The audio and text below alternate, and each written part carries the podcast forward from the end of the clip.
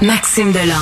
Déjà un premier événement violent. Journaliste à l'agence QMI. Ça porte tout à fait la signature du crime organisé. Les faits divers avec Maxime Delan. avec Maxime Delan. Maxime, bonjour. Salut, Benoît. Bon, il y a un suivi à cette histoire à la station de ski, là, cette petite fille Ouais. qui est décédée. L'histoire d'une infinie tristesse qui s'est Ben déroulée hier à la station touristique de Val-Saint-Côme. C'est dans le nord de la Nodière. C'est une petite skieuse de 6 ans qui a perdu la vie dans des circonstances vraiment troublantes. Le, dé- le décès de l'enfant qui a été confirmé ce matin par la Sûreté du Québec et la station de ski elle-même. Dimanche matin, 9h30, c'est dans une remontée mécanique de style T-bar. Euh, moi, ce qu'on me dit, tu sais, la police veut pas trop embarquer dans les détails. Qu'est-ce qui a causé le décès La station de ski non plus.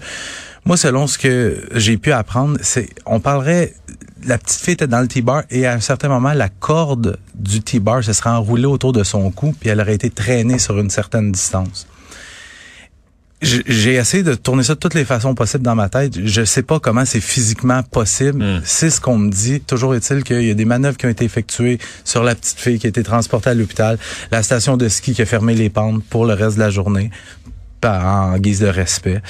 Il y a des policiers de la SQ qui sont allés sur place pour faire enquête, pour tenter de voir y a-tu une négligence criminelle, quelque chose, mais pour le moment, il semblerait que ça soit vraiment un bête accident, un bête, un bête mais tellement triste. Et euh, aujourd'hui, aujourd'hui, ouais, ben, et ça, secoue la communauté des skieurs euh, au Québec. Bon, euh, week-end de violence dans le Grand Montréal, tiens donc.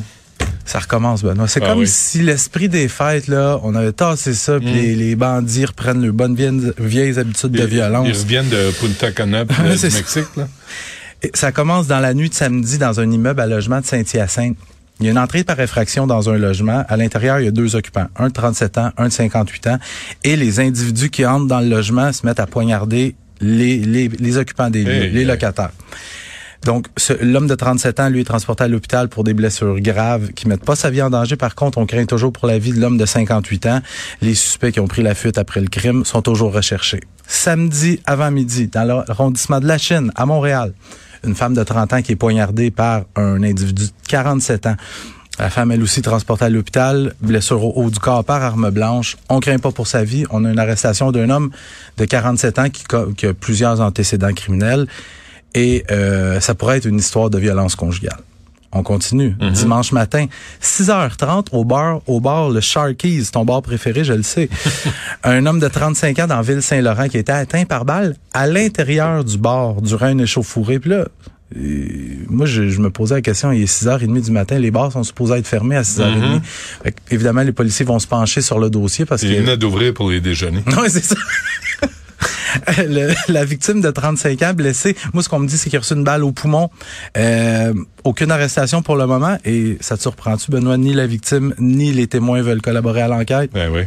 Et finalement, hier avant midi, ça c'est quand même particulier. Il est un peu avant 11h30 dans le stationnement de la SAQ Sélection sur euh, à- dans le quartier Auteuil à Laval, il y a un homme de 77 ans qui vient d'aller s'acheter du vin, s'assoit dans son dans son véhicule et un moment donné, paf paf paf paf paf.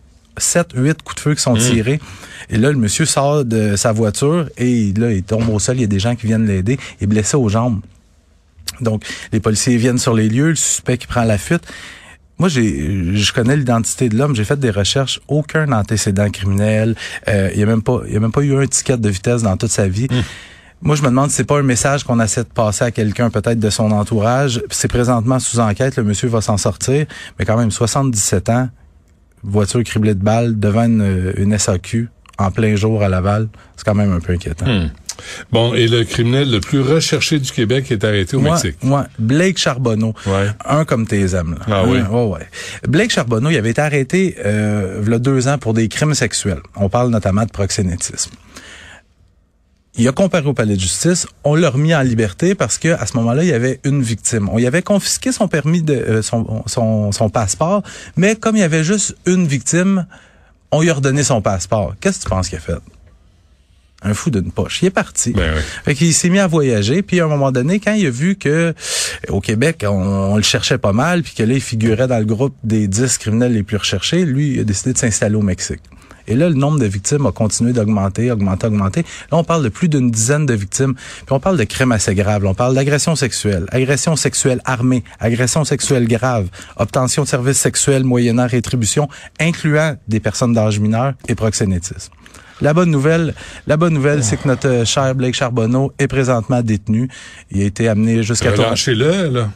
Non, je- pas, hey, Je pense qu'il va passer un petit, un petit bout à l'ombre. penses-tu? Oui, oui, oui. T'es sûr? Oui, oui. Parce que là, c'est, euh, c'est de l'opprimer, là, c'est de, Mais encore là, il a droit à ses euh, libertés fondamentales. encore là, quand il a comparu la première fois pour ses accusations, on l'a remis en liberté. Ben, c'est ça.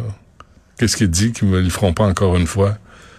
Là, je pense, je pense qu'ils vont le garder détenu. Tu penses? Ouais, je pense. On va voir ça, je te gage un 2. On va voir ça. Maxime Salut, merci. Puis tu vois, tu vois, la fusillade, tout ça, la violence, si Donald Trump était président des États-Unis, il bon. aurait pas. C'est bon. Ça, Donald Trump qui dit qu'il aurait empêché une guerre qui ne s'est C'est pas concrétisé. concrétisé. Ouais. Et je pense que les fusillades, c'est à cause de la loi 21. Là, il- à un moment donné, il faut comprendre l'actualité. Moi, je suis là pour ça, Je je suis là pour vous l'expliquer. T'es fin de m'éduquer, Benoît. Ça me fait plaisir. Salut.